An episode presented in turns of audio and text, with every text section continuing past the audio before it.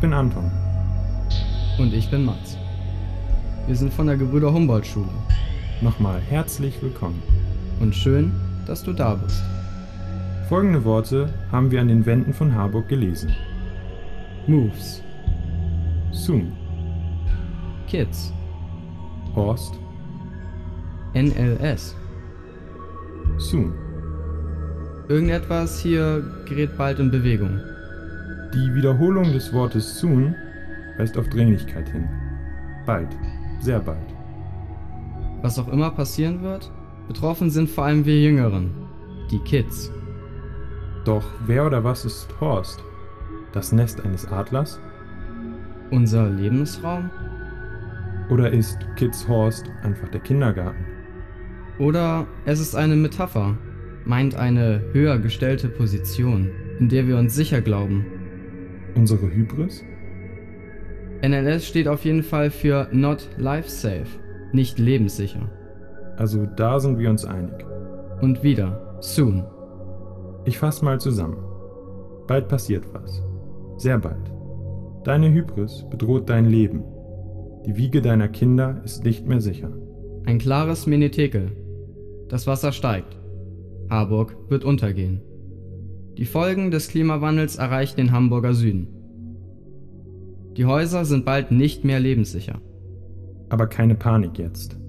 Keine Krise, keine Angst.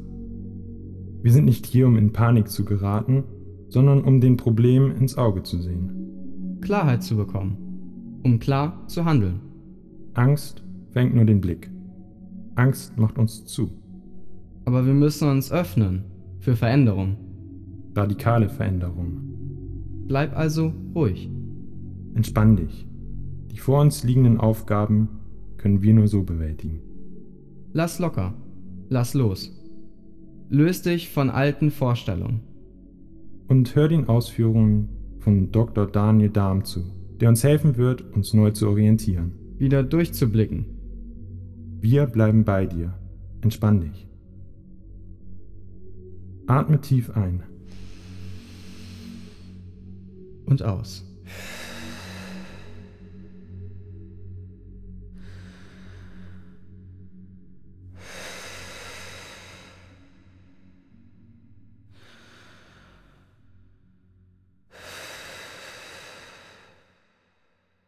So, jetzt sind wir bereit, Daniel. Ja, okay. Es ist uns gelungen, über die letzten 150 Jahre und ganz besonders im letzten Jahrhundert, in der zweiten Hälfte des letzten Jahrhunderts, die Zerstörung unserer Lebensgrundlagen als wirtschaftlichen Erfolg zu kommunizieren. Schrittweise haben wir uns an unseren Rohstoffen, unseren energetischen und materiellen Lebensgrundlagen bedient. Jahrzehntelang, letztlich jahrhundertelang. Und die Hauptfolge davon war, dass wir diese Schritt für Schritt dabei aufgezehrt haben.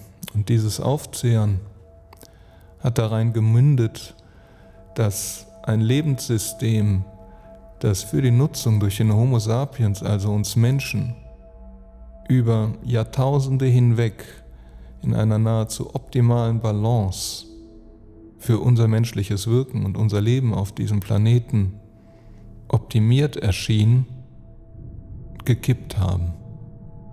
Die Gleichgewichte der Ökosysteme und allem, was lebt, ist in die Schräglage gerutscht, wie bei einem Spiel, wo wir das Spielbrett so sehr gekippt haben, dass nun schrittweise die Figuren vom Brett rutschen und zu Boden stürzen.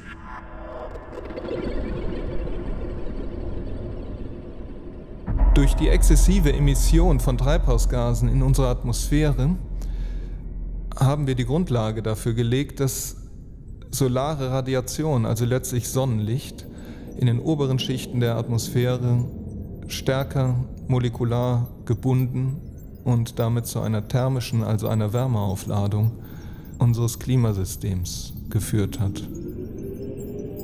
Die thermische Aufladung des Klimasystems Erde führt zunächst mal zu einer Dynamisierung der Ausgleichsbewegung innerhalb dieser Gassphäre, die unsere Erde umschließt, wie ein dünner, feiner Mantel. Und diese Ausgleichsbewegungen führen dazu, dass Wasser verdampft wird, aufsteigt und über die Atmosphäre um die Erde transportiert wird und sich dann an anderen Stellen in Form von Extremniederschlagereignissen diese Wasserlast wieder befreit und äh, niedergeht.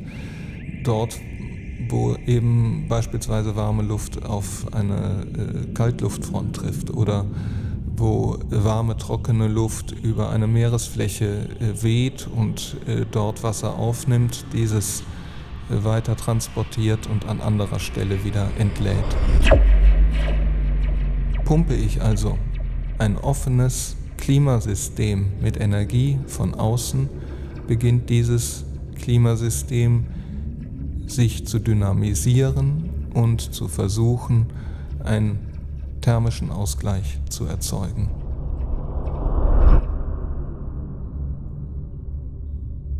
Damit verbunden sind auf der einen Seite Schmelzprozesse von polaren Eiskappen und auf der anderen Seite Schmelzprozesse auch von Gletscherflächen.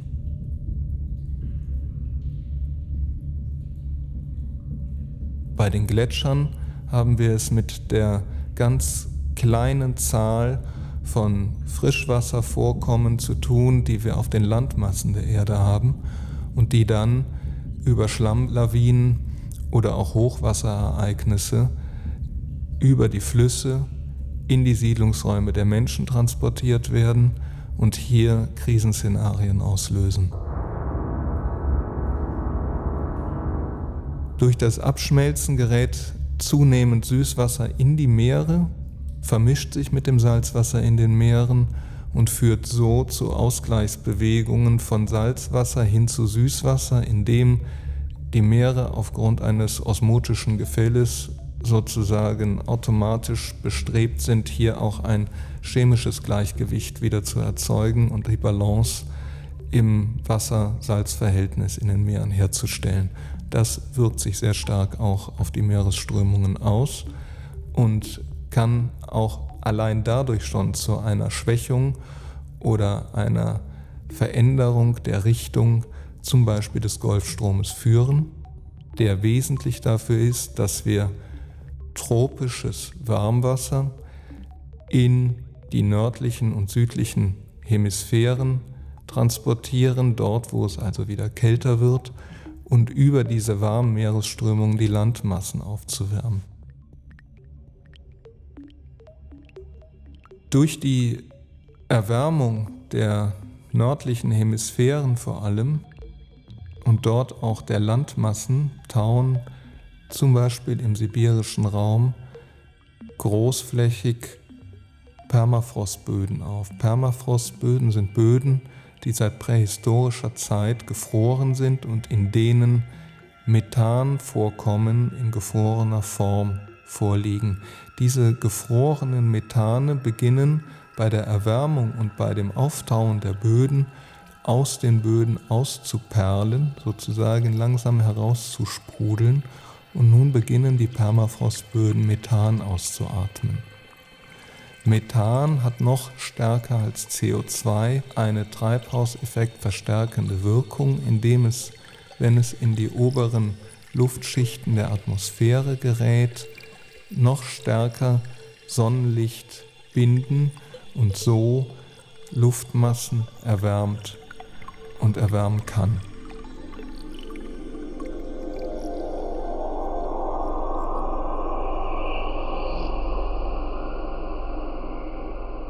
Der Global Overshoot ist eines der vielleicht deutlichsten Indikatoren für den ökologischen Wandel, mit dem wir gerade konfrontiert sind. Der Overshoot wird bemessen an der Biokapazität, den unser Planet in einem Jahr zur Verfügung stellen kann und seinem Verhältnis zum ökologischen Fußabdruck der Menschheit innerhalb eines Jahres.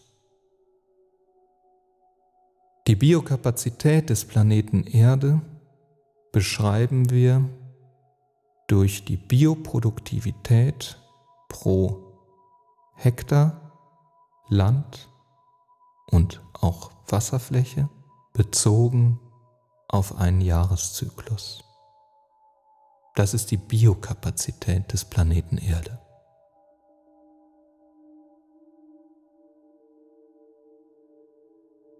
Demgegenüber steht das, was wir als ökologischen Fußabdruck bezeichnen.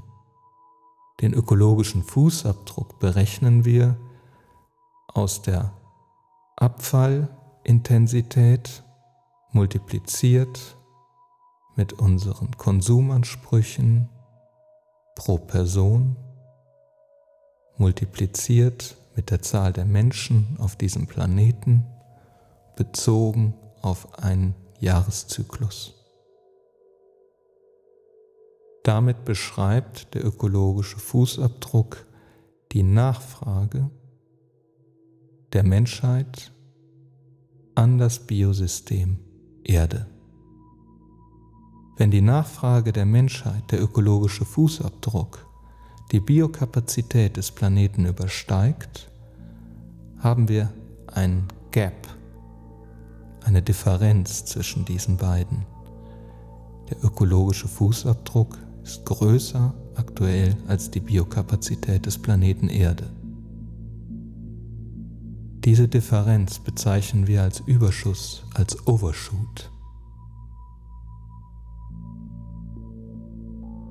Mit dem Global Overshoot verbunden können wir ein Earth Overshoot Day formulieren. Der Earth Overshoot Day ist der Tag, an dem die Menschheit die gesamte Biokapazität eines Jahres innerhalb eines Jahresverlaufs verbraucht hat. Der Earth Overshoot Day 2018 fiel auf Anfang August. Anfang August 2018 hatten wir bereits die Biokapazität des Planeten für das gesamte Jahr 2018 verbraucht und danach, nach diesem 2. August, begann die Menschheit zunehmend Substanzverzehr zu erzeugen, indem wir schrittweise mehr aus dem System entnehmen, als wir oder als sich aus diesem System wieder selber herstellen kann, regenerieren kann. Das heißt, wir haben nicht nur immer mehr an Biokapazität pro Jahr auf diesem Planeten verbraucht und belastet, noch mehr, wir haben den gesamten Biokapazitätspuffer aufgebraucht und demgegenüber stehen wir vor einem ökologischen Schuldenberg.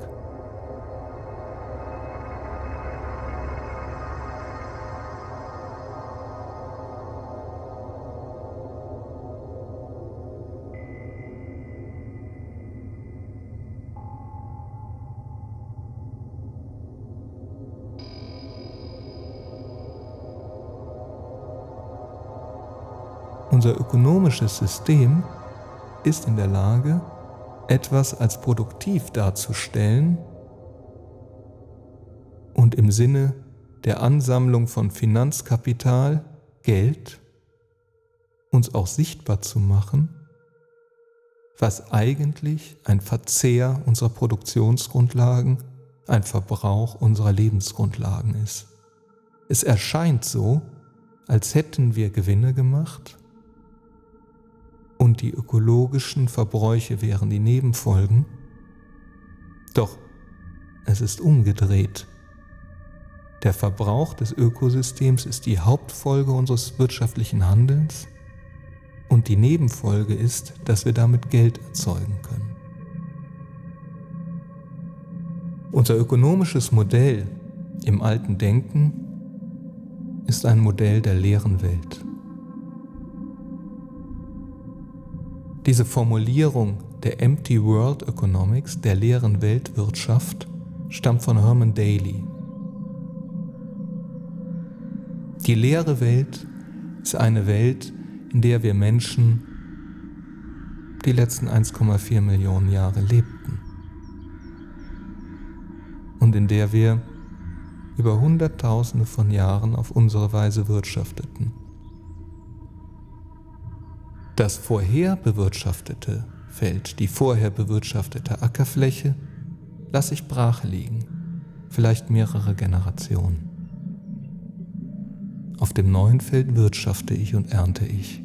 Und ich ziehe weiter, Generation für Generation. Und irgendwann komme ich wieder bei dem Feld an, wo ich wirtschaftete.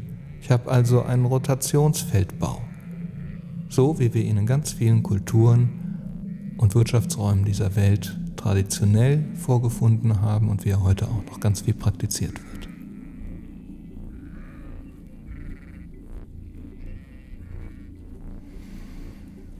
Nun gibt es aber jetzt Flächenkonkurrenz. Auf dem Nachbarfeld wirtschaftet schon einer. Also, was wird getan?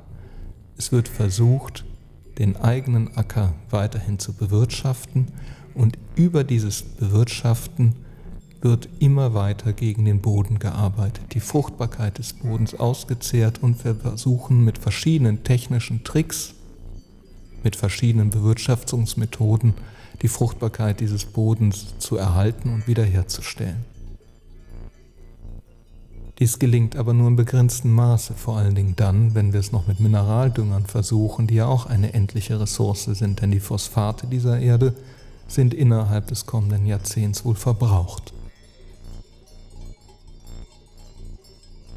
In einer vollen Welt muss ich völlig anders wirtschaften in einer leeren Welt. Herman Daly beschreibt dies auf die Weise, dass er sagt, es gibt sozusagen einen Nutzen ein Nutzenlimit. Und dieses Nutzenlimit tritt dann auf, wenn der Schaden, die Externalisierungen von Schäden, die Abwälzungen von Schäden, die Generierung, die Erzeugung von Nutzen übersteigen. Wenn die Schäden den Nutzen übersteigen, dann beginnt sich unsere eigene Produktionsgrundlage, die auch unsere Lebensgrundlage ist, quasi gegen uns zu wenden.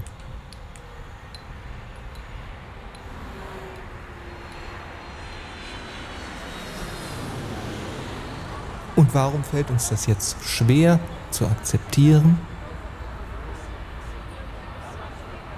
Weil wir einen gemeinsamen Weltgeist kultivieren.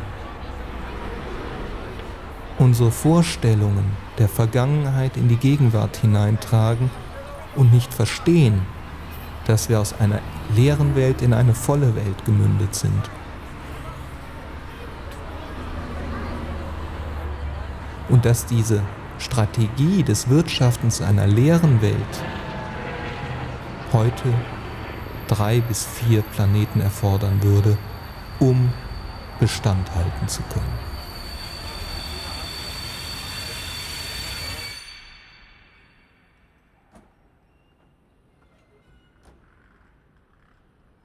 Ein wesentliches Gestaltungsmoment unseres wirtschaftlichen und politischen Handelns und unserer gesellschaftlichen Vorstellungen ist selbstverständlich die Politik. Der Versuch, über Regeln und Gesetze unsere Welt zu ordnen und unserem wirtschaftlichen und gesellschaftlichen Prozess eine Richtung zu geben, die wir wollen. Nun ist es so, dass sehr häufig die Instrumente des politischen Ordnungsrahmens massiv unterschätzt werden. Aber sie sind nichts anderes als die Spielregeln, die wir gemeinsam definieren, damit das Spielbrett eben nicht mehr zum Kippen kommt und alle Figuren abrutschen, wir also nicht ein Negativsummenspiel erzeugen, wo mehr Spieler am Spiel verlieren, als sie gewinnen. Ein interessantes Beispiel dafür ist das Beispiel der Raubritter. Es ist nicht so, dass die Raubritter sich selber abgeschafft hätten. Aus der Einsicht, dass das, was sie tun, vielleicht nicht gerecht ist. Aus der Einsicht, dass sie anderen Menschen etwas wegnehmen, was ihnen gehört. Und aus der Einsicht, dass Nächstenliebe, freiheitliches Miteinander und das gegenseitige Unterstützen eigentlich die wichtigsten Säulen menschlicher Gemeinschaft und auch der lebendigen Evolution sind. So haben sich die Raubritter nicht abgeschafft. Auch wurden die Raubritter nicht abgeschafft durch diejenigen Schwachen, die von ihnen beraubt wurden. Die hatten ja gar nicht die Mittel dazu. Die kleinen Bauern. Die Raubritter wurden eigentlich dadurch abgeschafft, dass die Städte, die sich ja über die ländlichen Regionen und die bäuerlichen Gemeinschaften versorgen mussten, darunter litten, dass die Raubritter diese dörflichen Gemeinschaften und bäuerlichen Versorger überfielen und ihnen ihre Ackerfrüchte raubten, Frauen vergewaltigten und die Männer teilweise umbrachten. Das wollten die Städte nicht mehr dulden,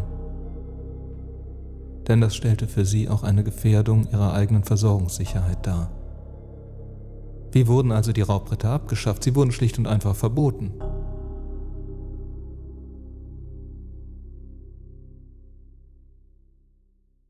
Die Form des Wirtschaftens, deren Hauptergebnis der Verbrauch der Produktionsgrundlagen und die Zerstörung der Lebensgrundlagen ist, ist ein Wirtschaften, in dem sich Privatinteressen, partikulare Einzelinteressen gegen die Gemeinschaftsinteressen der Menschheit richten. Im Privaten wird akkumuliert, wird der Nutzen der Produktivität von Wirtschaftsaktivitäten angesammelt und in den Gemeingütern, im Englischen in den Commons, werden die Schäden zurückgelassen. Das Ganze nennt sich Externalisierung, die Abwälzung von ökologischen Folgekosten und auch von sozialen Folgekosten in die natürlichen und die sozialkulturellen Gemeingüter. Der Vorteil verbleibt bei einer kleineren Zahl von Privaten. Die Gemeingüter sind die Grundlage unseres Jetzt und unseres Selbst. Und sie sind deshalb auch nicht privatisierbar. An ihnen haben wir alle Anteil, aus ihnen sind wir alle erwachsen. Dennoch ist es so, dass der Gebrauch und der Verbrauch der Commons, der Gemeinschaftsgüter, bis heute nicht im gleichen Maße geschützt ist wie die Privatgüter. Zwar steht die Gemeinwohlpflichtigkeit des Privatgutes in der deutschen Verfassung, aber sie ist nicht justiziabel im bürgerlichen Gesetzbuch ausgelegt. Genauso wenig muss im Gesetz für unlauteren Wettbewerb der Verbrauch von Gemeingütern und die Externalisierung von ökologischen Kosten in die Gemeingüter transparent gegenüber anderen Unternehmen, der Bevölkerung und den Konsumenten sichtbar gemacht werden. Das führt dazu, dass sich im marktlichen Wettbewerb diejenigen, die am meisten Kosten auslagern können und selber nicht tragen müssen, durch höhere Profite einen Wettbewerbsvorteil verschaffen können.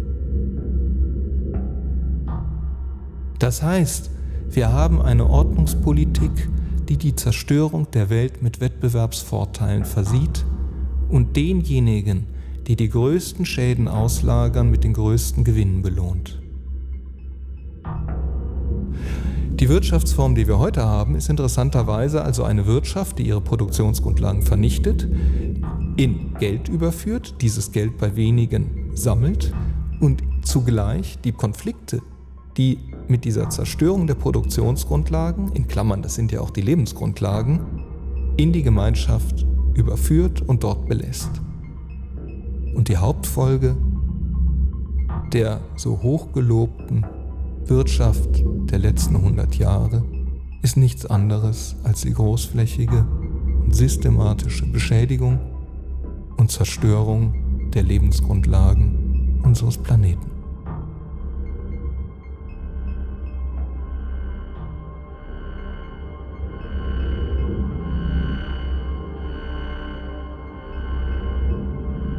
Die Zukunft sollte nicht durch die Externalisierung von Schäden durch die Abwälzung von Lasten geprägt sein, die wir durch menschliches Handeln in unserer eigenen Lebenswelt beständig verursachen und uns damit den Boden unter den Füßen wegziehen. Die Zukunft sollten wir gestalten durch die Externalisierung von Nutzen, indem wir durch unser Wirtschaften in dieser Welt diese ökologische, natürlich verfasste Welt erhöhen und stärken.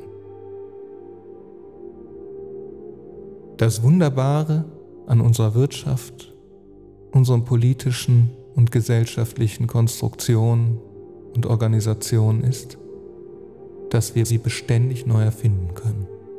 Für uns geht es heute um eine Rekultivierung unseres Verhältnisses zur Welt.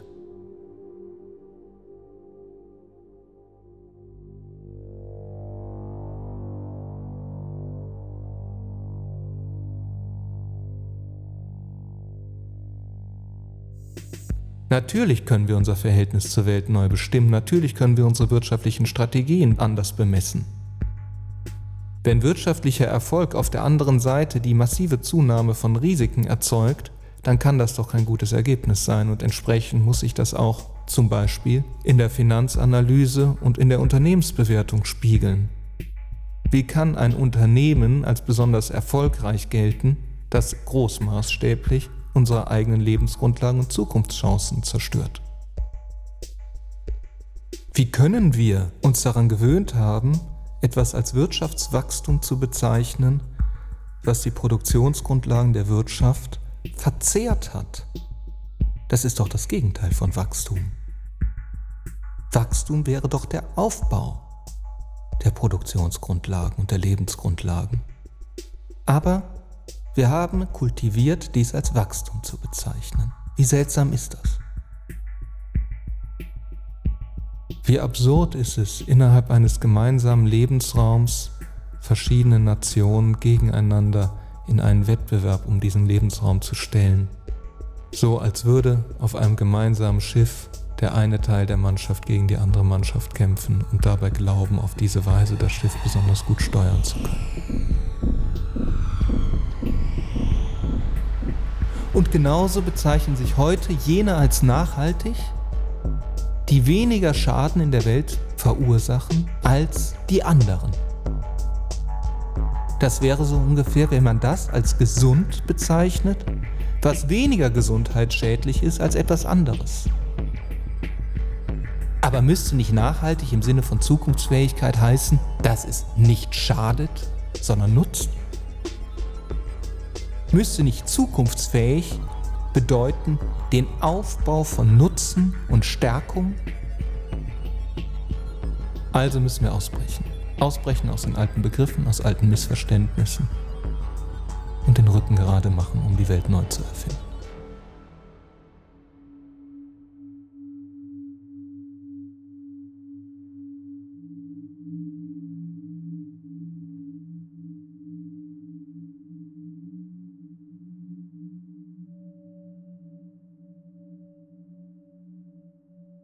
Warum schauen und reden eigentlich alle primär über CO2 und über Energie und alle reden vom Klimawandel und kaum jemand redet von der Landschaftszerstörung, von der Zerstörung der Vielfalt der Lebenssysteme, von der Zerstörung von Böden und von der Zerstörung von Nahrungsketten?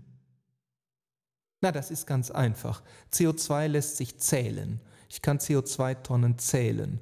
Einen energieeffizienten Kühlschrank, den kann ich genauso in Kalifornien wie in Uganda wie in Australien, wie in Brasilien, wie in Deutschland verkaufen.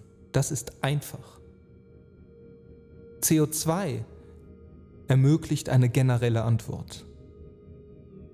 Folgen wir aber zum Beispiel Johann Rockströms Stockholm Resilience Center, die die Planetary Boundaries formuliert haben, dann stellen wir fest, dass der Klimawandel und der Treibhauseffekt nur eine Facette des Problems ist und dass die planetaren Grenzen an anderen Stellen, zum Beispiel im Bereich der biochemischen Flüsse, zum Beispiel der Nitrateinträge in die Meere oder auch in der Zerstörung der funktionellen und der genetischen Vielfalt des Planeten und in der Zerstörung von Landschaften mindestens genauso hoch, wenn nicht sogar höher ist. Das aber fordert von uns etwas anderes, nämlich auf eine Welt, die durch Unterschiedlichkeit in der Landschaft, durch Unterschiedlichkeiten in den Kulturräumen, durch Unterschiedlichkeiten in den Vegetationssystemen und in der Artenvielfalt gekennzeichnet ist, auch eine Vielzahl von unterschiedlichen Antworten fordert. Die alte Vorstellung, mit einer Antwort auf eine Welt zu reagieren, die sich durch Vielfalt und Unterschiedlichkeit, durch Differenz auszeichnet, ist einer der großen Fehlannahmen des alten mechanistischen Zeitalters, wo wir die Vielfalt des Lebendigen, die Vielfalt des Lebens, die Vielfalt der Menschen auf einen Mittelwert reduzieren und versuchen entlang dieses Mittelwertes Vielfalt und Unterschiedlichkeit zu organisieren. Eine Welt von Pluralität braucht eine Pluralität von Antworten. Und die Angst vor dem Umgang mit Unterschiedlichkeit ist vielleicht das größte Hindernis, mit dem wir konfrontiert sind.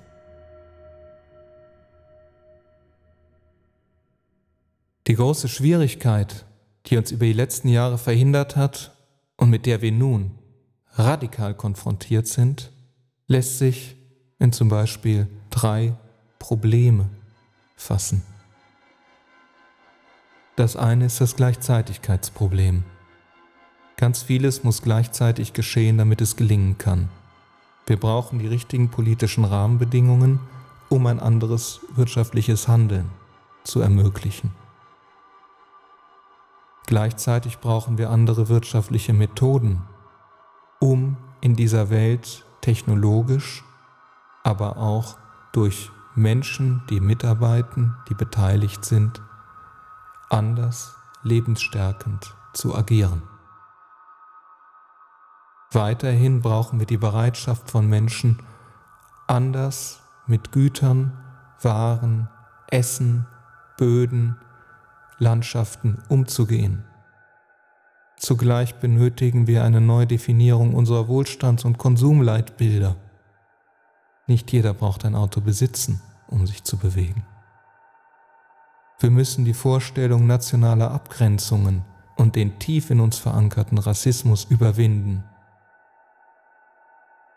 Das Gleichzeitigkeitsproblem beschreibt die Schwierigkeit, dass wir mit bestimmten wirtschaftlichen und politischen Transformationsprozessen nur dann erfolgreich sind, wenn wir ein ganzes Bündel von Instrumentarien gleichzeitig auf den Weg bringen. Das Komplexitätsproblem als ein zweites Problem konfrontiert uns damit, dass alles mit allem zusammenhängt. Unsere Wohlstandsbasis, unsere Vorstellung von demokratischem Miteinander, unsere Vorstellung von Konsum, unsere Vorstellung von Beteiligung und von Arbeit, unsere Vorstellung von Natur, von Körper und Geist, von Kulturen, Sprachen und Wissen. Das Komplexitätsproblem konfrontiert uns mit einer beständigen Unschärfe des lebendigen und der uns tragenden Welt, in der wir eine klare monokausale Ableitung dessen, was wir intendieren, was wir also bezwecken mit einer Handlung und welches Ergebnis wir erreichen, nicht treffen können. Kausale Verkettungen von Ursache-Wirkungssystemen, die dazu führen, dass wir wissen, worauf das hinausläuft, lassen sich schon in der Wettervorhersage über den zwölften Tag hinaus in die Zukunft nicht treffen. Das Komplexitätsproblem konfrontiert uns also mit der innewohnenden Unschärfe einer lebendigen, sich beständig verändernden Welt und der Nichtprognostizierbarkeit der Zukunft und dessen, was kommt.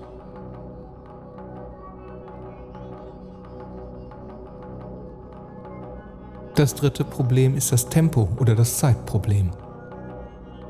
Wir haben keine Zeit mehr. Denn wenn wir nicht innerhalb der nächsten Monate und wenigen Jahre grundlegende, man kann auch sagen radikale Veränderungen in unserem menschlichen Handeln und unseren wirtschaftlichen Institutionen und im Zugriff auf unsere natürlichen Lebensgrundlagen vollziehen, unsere Handlungsmöglichkeiten unser Möglichkeitsraum rapide schrumpft, immer enger wird und wir ganz schnell mit den Konflikten, die wir lange Jahre und Jahrzehnte vor uns hergeschoben haben, bereits konfrontiert werden.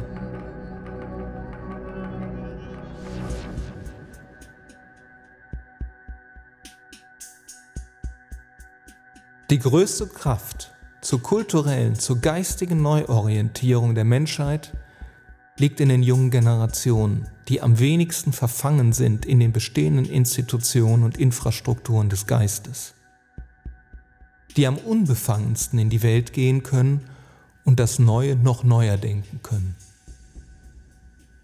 Die älteren Generationen sind so sehr geprägt durch ihre Vergangenheit durch die Geschichten und Metaphern, die sie erzählt bekamen, durch die Ängste und Nöte, die ihnen beigebracht wurden und durch die Gier, die sie gelernt haben, als Bedingung in dieser Welt erfolgreich sein zu können.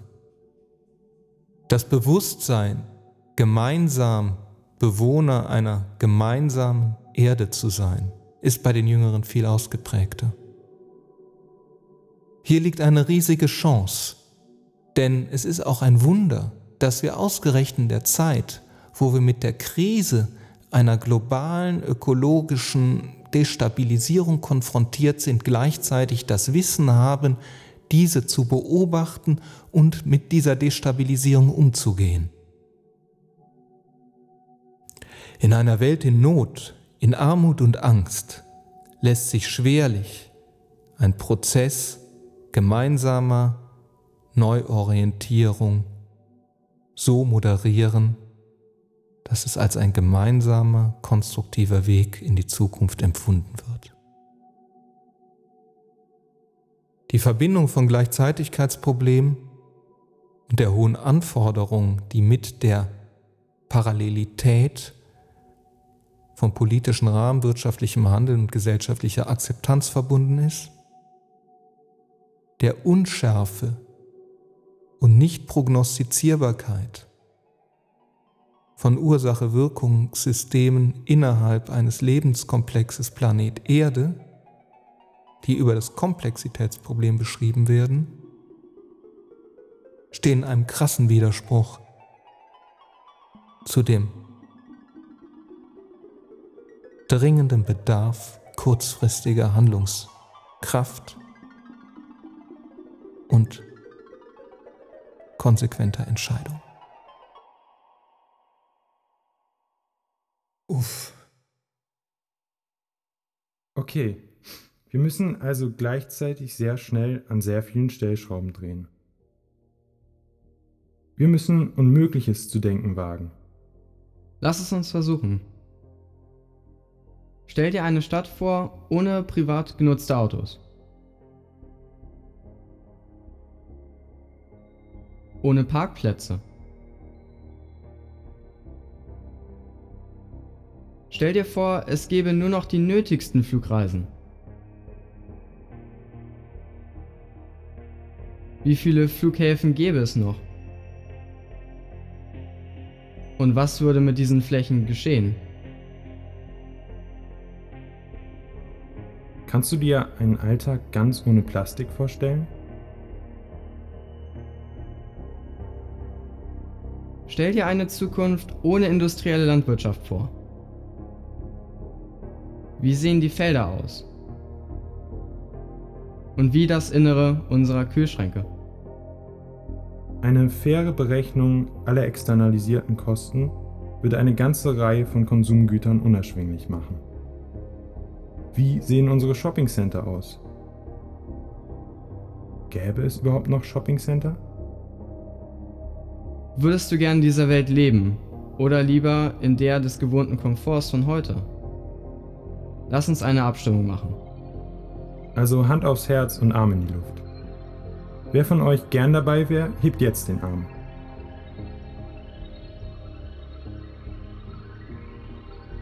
Und jetzt wäre er gezwungenermaßen. Danke. Das war sehr ehrlich. Wir haben eure Stimmen gezählt. Ihr werdet gleich in die Gegenwart zurückkehren. Lasst euch Zeit. Aber denkt daran, wir müssen unser Verhältnis zur Welt ändern. Sofort. Radikal.